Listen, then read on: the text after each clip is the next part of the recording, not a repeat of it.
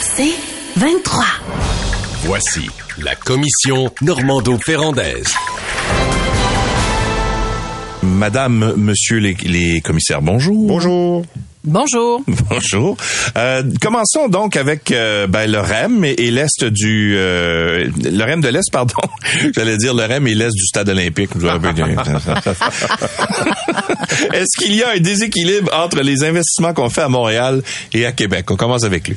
Il n'y a pas de déséquilibre, mais il y en a beaucoup plus à Montréal. Puis euh, ça s'entend. Ben. Montréal, c'est deux fois et demi la taille de Québec, la RMR, là, euh, selon Statistique Canada. Et c'est quatre fois plus d'activité économique. C'est 47 milliards de PIB pour Québec, c'est 228 milliards pour Montréal. Il n'y a pas photo. Là, tu sais. Euh, donc, euh, les investissements sont au prorata, mais ils sont pas calculés au prorata. Tu sais, à grosso modo, grosso modo, tu peux penser que c'est à peu près au prorata, mais il y en a beaucoup, beaucoup à Montréal. Et récemment, comme il y a eu l'annonce du REM de l'Est, le REM de la portion centrale qui vient d'être terminé, le stade qui va coûter 870 millions, la ligne bleue. Euh, c'est, Coudon, il va en rester pour Québec? C'est un peu la question que tout le monde se pose, c'est en se disant, Simonac, il me semble qu'il tire fort sa couverte à Montréal. Euh, puis c'est vrai, puis en plus, il rajoute le tunnel de la Fontaine, le pont de l'île puis euh, il y a eu le tunnel Ville-Marie aussi, Ah oui. puis qui s'en vient. C'est des gros investissements, tout le temps à coût de milliards. Tu as eu le pont Champlain avant. À Québec, euh, il y a aussi eu 1,2 milliard de réparations dans les autoroutes sur 10 ans, avec un élargissement, l'autoroute Henri IV, l'autoroute Laurentienne-Sud, puis le On pont veut de... c'est des routes, tu sais. Ouais, mais tu sais, ici aussi, il y a de la route là-dedans. Le pont de l'île euh, d'Orléans qui est prévu euh, là-dessus. Euh, je sais pas comment il va coûter, lui. Hein. Il dit 100 millions, mais ça se peut pas. 100 millions, c'est comme juste pour ouvrir la boîte. Là, après Ouais. ça. Euh, donc, après ça, ça va être pas mal plus. Donc, oui, ça semble être un déséquilibre, mais moi, je dirais que il y a quelque chose qui, euh, qui est frappant, c'est que les investissements qui sont faits à Montréal sont des investissements qui sont faits parce que tu n'as pas le choix. C'est ces investissements hyper tardifs. On attend, on attend, on attend, comme le pont Champlain. On a-tu attendu? Il fallait mettre des poutres sur le, le vieux pont Champlain pour qu'il t'offre la run. Même chose sur le pont de l'île aux Tourtes. Euh, tu sais, des investissements structurants, il y en a. Ils sont pas si nombreux que ça. T'as, mettons, le Royal Vic. Le Royal Vic, le gouvernement va donner 600 millions à McGill pour euh, occuper une partie des bâtiments. C'est beaucoup d'argent. Euh, ceci étant dit, j'ai regardé, ça correspond à la part à laquelle McGill a le droit compte tenu du nombre d'étudiants en termes de mètres carrés, euh, dont euh, chaque université a le droit. T'as aussi, euh, t'as aussi euh, à Québec des beaux investissements, puis on les, peut- on les passe peut-être un peu sous silence. La promenade Champlain. Promenade Champlain, quatre phases. La trois, les deux, j'ai pas trouvé le prix des deux premières. Mais les- la troisième, c'est de 200 millions. Ouais. Puis la 4, elle va être beaucoup, beaucoup plus chère. Les travaux préparatoires au tramway, un milliard. Ouais, mais il n'y a pas de tramway. Ouais, je sais bien. Mais ils ont fait, les- ils font les travaux pareils. Ouais, puis c'est la ville de Québec qui assume beaucoup de la facture aussi là Ouais, dedans. mais euh, Bruno Marchand euh, se, se plaignait de, de- du fait que le gouvernement Legault allait de l'avant avec ce milliard de dollars là, sans dire que le tramway allait euh, aller allait se allait se construire. À Montréal, les investissements, les beaux investissements structurants sont payés par le fédéral, comme L'équivalent de la promenade Champlain, mais en beaucoup moins beau, ça va être la transformation du boulevard, euh, le boulevard euh, de la de l'autoroute euh, Bonaventure. En boulevard, avec Ouais. un chemin piéton qui va permettre de lier euh, la plage à l'île des Sœurs jusqu'au vieux Montréal. Ça va être extraordinaire, mais bon, euh, euh, comparé à la promenade Champlain, je trouve que ça y a pas photo. Euh, Il y a aussi euh, euh, il y a aussi des projets ratés à Québec, qui est comme le troisième lien. Ça aurait complètement débalancé tous les calculs, ça, si jamais ça avait été fait. Puis, il y a le refus du tramway. Quand, tu refuses le tramway, après ça, tu dis, non, on n'a pas, Ouais. on n'a pas d'investissement, oui, mais tu l'as refusé. Nathalie? Objectivement parlant, Luc, tu as raison, on ne peut pas comparer Montréal avec euh, Québec. Montréal, c'est la métropole, c'est 2 millions de personnes, puis la métropole, c'est euh, ben, c'est notre métropole avec tous ses défis euh, à relever. Euh, Québec, c'est la capitale nationale euh, qui a un statut là, même dans la loi, Ouais. mais c'est vrai que sur le plan démographique, les défis sont pas les mêmes. Sauf que il y a une perception très très forte à Québec, puis Louis qui est toi tu vis ici là, tu pourrais certainement le confirmer, c'est que les gens ont vraiment l'impression, beaucoup de gens à Québec, dans la grande région de Québec, ont vraiment l'impression que c'est deux poids, deux mesures. Ben oui. Et l'investissement confirmé au stade la semaine dernière, là, c'était la goutte d'eau qui a fait déborder le vase. J'ai envie de vous dire, même le bonhomme carnaval commence à être de mauvaise humeur. Ça vous donne une idée à quel point le monde s'en, en aura le pompon. Et cette perception, elle est très, très, très, euh, très, très ancrée dans le, dans la population. Puis là, on apprend, euh, il y a quelques jours que, bon, la RTM a remis, là, sa, la mouture de son projet de réseau structurant pour l'Est de Montréal. On parle d'un investissement qui pourrait autour de- être autour de 10 milliards de dollars. Fait que les gens se disent, coudon, on est ça? Les gens de Québec, j'entends Ouais. la grande région de Québec, ils se disent, coudon, là, c'est de la provocation. Euh, puis ce qui est frustrant aussi pour les, la grande, les, les électeurs de la grande région de Québec, c'est que politiquement, la CAQ est très peu représentée sur l'île de Montréal. euh, Sur l'île de Montréal, pardon. Il y a deux députés, alors que Québec, dans la grande région de Québec, il y a 15 députés qui représentent la CAQ. Fait que là, les gens, les gens se disent, ben, c'est quoi le problème? Puis là, on a mis le, le tramway de Québec sur la voie d'évitement. Le troisième lien, on envoyait ça dans la cour de la caisse de dépôt et de placement pour gagner du temps. On s'entend. Alors, euh, les gens disent, pourquoi c'est si compliqué de, de construire, de, de mener à terme des grands projets d'infrastructure de transport à Québec, dans la grande région de Québec, alors que ça semble si facile dans la, dans- à Montréal et dans la grande région de Montréal? Fait qu'on est beaucoup dans l'ordre des perceptions. Euh, mais j'avoue que moi je comprends les grands, les gens de la grande région de Québec. Mais- mais t'as vu, je suis capable que- d'admettre que Montréal c'est différent que Québec. Mais, là, mais aussi parce que les investisseurs qui sont faits à Montréal, là, ils, ont- ils attendent pas deux ans, trois ans, dix ans, vingt ans, trente ans avant de les faire. Le pont Champlain, quand ils l'ont changé, les poutres tombaient dans l'eau. Tu sais, il y avait- Rappelez-vous, Ouais, les- il, il a été sa voie rapide, le pont Champlain, parce que ben là, par, par Ben oui, des choses. la, la L'autre en train de tomber. Ben oui, c'est ça. La super poutre. La, la- ouais, super poutre. Le, le pont de l'île aux Tourtes, c'est pareil. euh, les paralunes de, de l'autoroute Ville-Marie. C'est pas comme Mm. si Québec, c'est waouh, c'est cool, on va investir à Montréal. Ils, attendent, puis attendent. Hey, la, la ligne bleue, là. Combien d'annonces sur 30 ans pour la ligne bleue? Mm. Mais, en bout de ligne, moi, je trouve que Québec se tire dans le pied. Parce que euh, la ligne bleue, là, c'est toujours bien un milliard du kilomètre, cette affaire-là. Tram- le tramway qui a été refusé, c'était 27 km pour combien? C'était la moitié prix ben, par Mm. rapport au métro. Ben, refus- tu sais, ah, c'est trop cher, c'est trop cher. Ouais, oui, c'est trop cher, mais à Montréal, on l'a.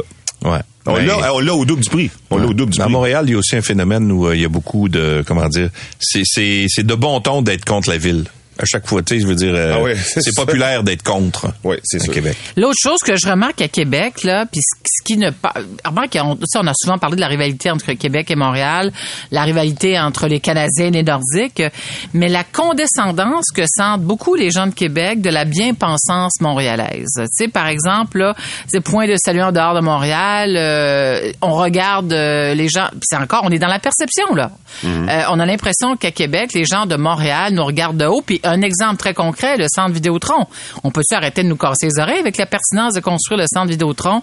On- le centre Vidéotron, là, il était non seulement pertinent, euh, mais c'est un centre dont les gens de Québec sont très, très fiers. Euh, le Colisée Pepsi avait, écoute, là, on, on recevait la grande visite dans un aréna, là. Ça, ça avait pas, ça avait plus de bon Mais non, sens. mais de toute Mais façon, combien de fois on nous remet Oui, le, mais Colisée- le c'est centre sûr, Vidéotron c'est sûr que si on, avait face, con- voyons. si on avait construit le Centre Bell pour recevoir le tournoi Pee-Wee de Québec, il aurait dit, mais maintenant, Non, c'est il y a cher plus un que peu, le tournoi de Québec, là. Il faut pas exagérer. Il n'y a pas ben oui, d'équipe, ben il n'y a ben pas d'équipe, il y a pas... Ben, Montréal non plus, par les temps qui courent, C'est il y a pas stade. c'est un fait. Non, mais ça, la condescendance, ça m'intéresse d'en parler. Vous, là, les gens de Québec, là, c'est-tu quelque chose que dans le yogourt? C'est parce que moi, j'ai jamais entendu quelqu'un de Montréal dire du mal de Québec. Au contraire, les gens... Oh ben tabarnouche! Non, non, non, non. Parce que- non, non, sérieusement. Dis ça Moi, sans rire, Luc. Dis Non, ça non. sans rire. Bon, on s'entend, Québec, c'est pas une ville, hein. C'est un, château avec une banlieue. Mais, mais, à part, à, à part de ça, le gars qui disait qu'il ah, ben, c'est lui mais qui dit du mal de Au-delà Québec. de cette déclaration ultra méchante, les gens sont fiers de Québec. Les gens sont fiers de Québec à Ben, c'est travers une le maudite Québec. belle ville, Québec. Oui, c'est une très belle Mais ville. Puis les- gens, quand les gens de Montréal urbain, mais viennent à. Québec, ils trouvent ça donc ben beau. C'est pas urbain. Comment c'est pas urbain? Ben, il y a quelques c'est urbain, quartiers, la ville de quartiers. Québec. Non, mais il y a quelques quartiers urbains, là. On s'entend, Saint-Sauveur. Luc, l'Université Laval, c'est 30 Montcalm. Luc, l'Université Laval, c'est 35 000 Oui, mais, personnes. mais regarde, ça, euh, ça, c'est le bon 35 000 exemple. ça, Nathalie, c'est le bon exemple. Nous autres, au Québec, là, là où on a raté notre coup, là, c'est quand on a construit toutes les universités en dehors du centre. Euh, Sherbrooke, Laval, Chicoutimi, Trois-Rivières, ils ont tout construit en dehors du centre.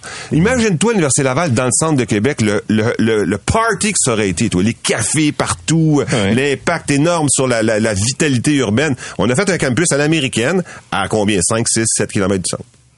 C'est vrai, t'as raison. Ouais, ben, le centre, la, la question, c'est où est le centre de Québec? Parce que le centre, juste le, le quartier des affaires se déplace depuis quelques années à Québec. Exact. Un moment donné, c'était le Bourgneuf, euh, Va faire c'était un- à Saint- Sainte-Foy. Nathalie, tu le sais. se déplace. Va ouais. faire un tour Oui. sur la Grande Allée un mercredi soir à 7 h. Pas grand monde, hein? Euh, Là, écoute, on entend, ouais, ouais, on entend là, les criquets, là. Écoute, Ouais. le bruit de Non, mais les gens s'installent à mercredi soir, 30 là. km de la ville. Ben, ça dit, ah, quand on va sur la Grande Allée, il n'y a pas grand monde. Ben oui, mais. Bon, il faut s'arrêter un instant, mais moi, j'étais content parce que ah, depuis euh, cette fin de semaine, Québec a quelque chose en commun avec Montréal.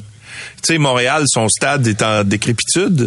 Puis nous autres, le château de Bonhomme a été euh, fermé parce qu'il menace de tomber. Alors, Ça on a quelque chose de, de commun avec Montréal.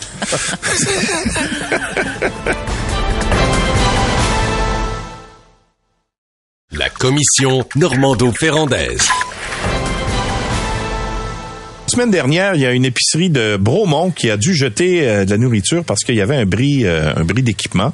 Alors, est-ce que les règles du MAPAC sont trop sévères, Nathalie? Comme le dit si bien notre ami Jacques Gourde, les amis. C'est un nouveau scandale! oui, c'est un nouveau scandale, effectivement.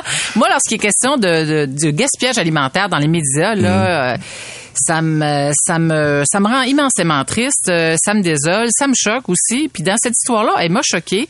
En fait, puis ta question, Louis, euh, ben, elle, elle est liée à un- une réaction d'un expert euh, qui s'appelle Éric Ménard du réseau contre le gaspillage alimentaire à Montréal, Ouais. qui lui, euh, ben, reproche effectivement à, à- à reconnaître les règles ou fait, admet que les règles, oui, sont, du MAPAC sont trop rigides.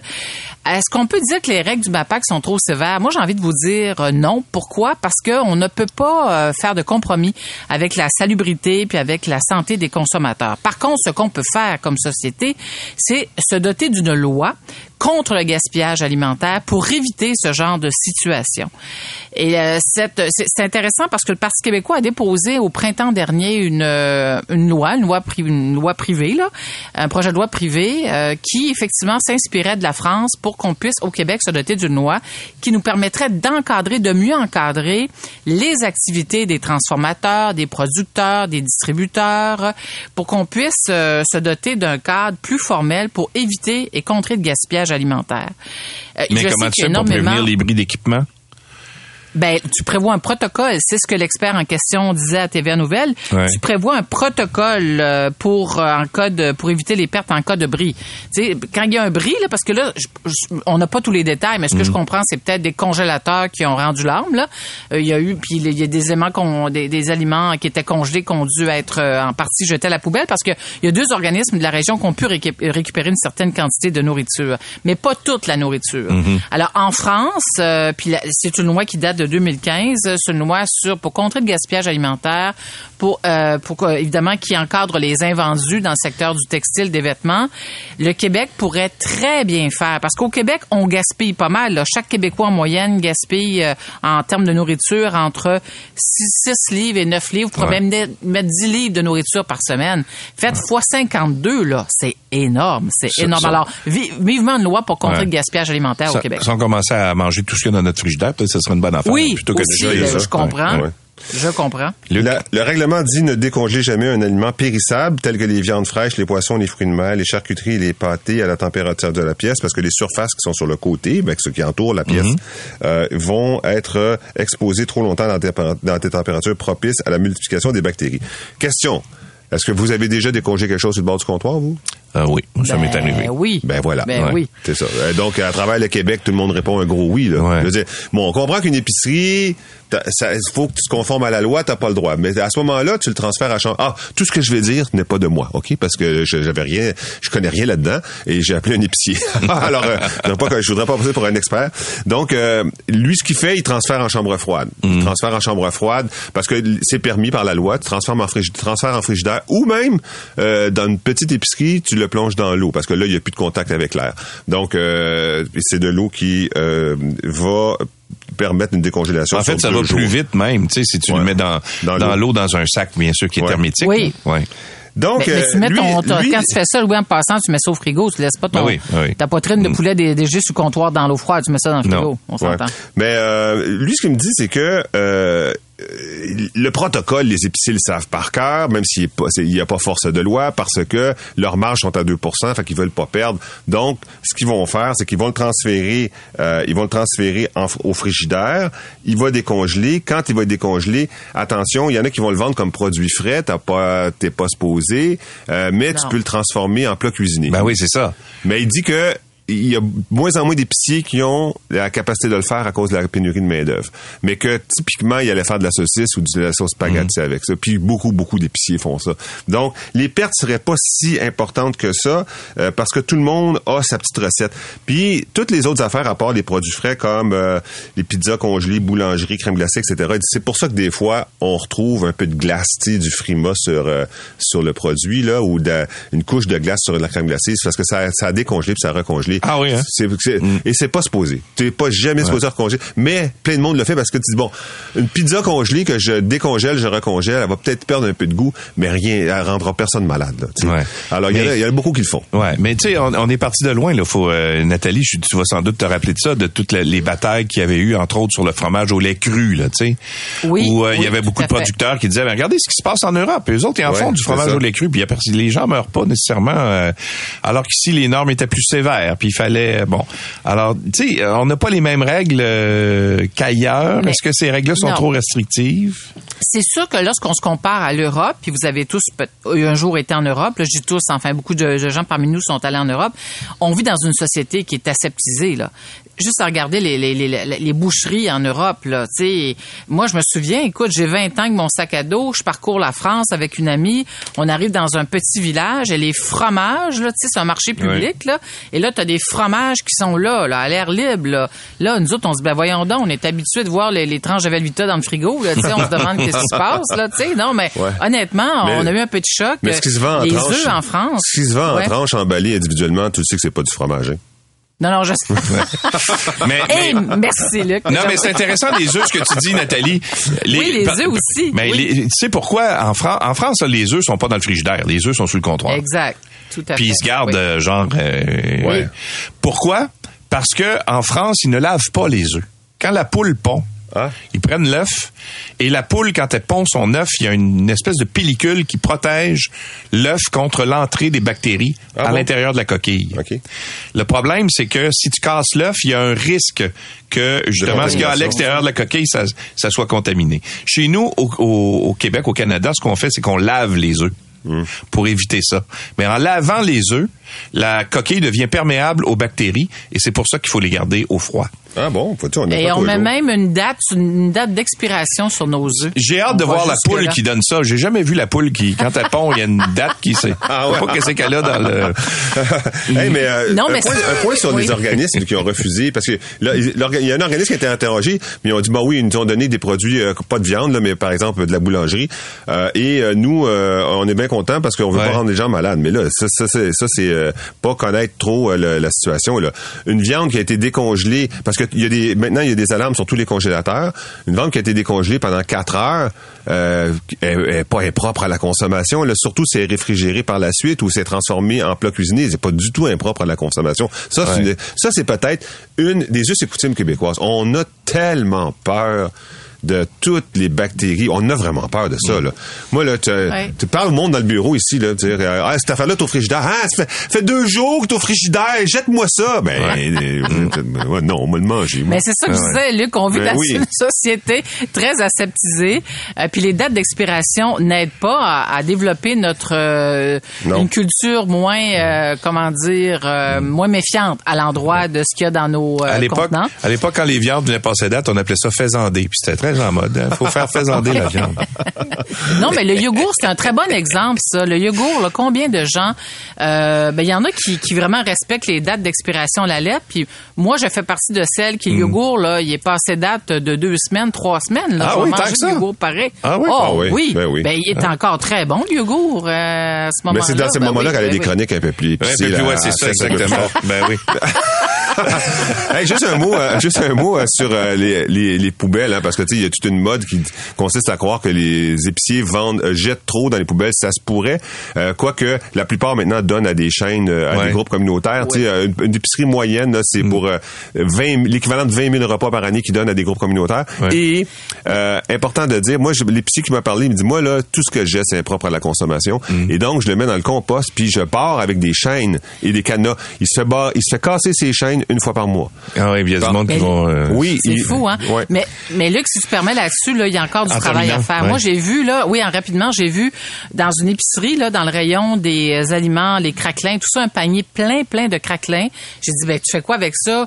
Dans les fruits et légumes aussi, que c'est comme ça. Ben, je mets ça aux poubelles. Hein, comment ça? Ben, parce que la date d'expiration, on arrive à Ben, la date d'expiration, la ouais. date d'expiration. Non, mais écoute, la date d'expiration d'une journée ou deux, t'as des boîtes de craquelins, là, tu dis, ben, envoie-moi ça rapidement Ben oui. dans le, Ouais. dans les organismes, puis ils vont, en- tu sais, ils vont donner ça rapidement. Euh, moi, j'en revenais pas. J'ai même pris le panier en photo tellement j'étais scandalisée. Euh, non, moi, je suis pas sur les réseaux sociaux, mais si j'avais pu, j'aurais publié Ah ouais? le panier en Ouais, question. bon. J'étais complètement. Encore. Oui, monsieur Gould, c'est un nouveau scandale. Bon, puis là, euh, tu vois, il faut parler du, euh, du fromage des règles différentes du fromage au lait cru. Il y a Jacinthe qui nous écrit. Elle dit bonjour Louis, il y a justement une nouvelle ces jours-ci très grave, des cas d'intoxication très graves au fromage au lait cru en France. Alors, qui l'eut cru, comme on dit euh, chez les producteurs? Qui l'eut cru? Euh, 9h29. C'est 23.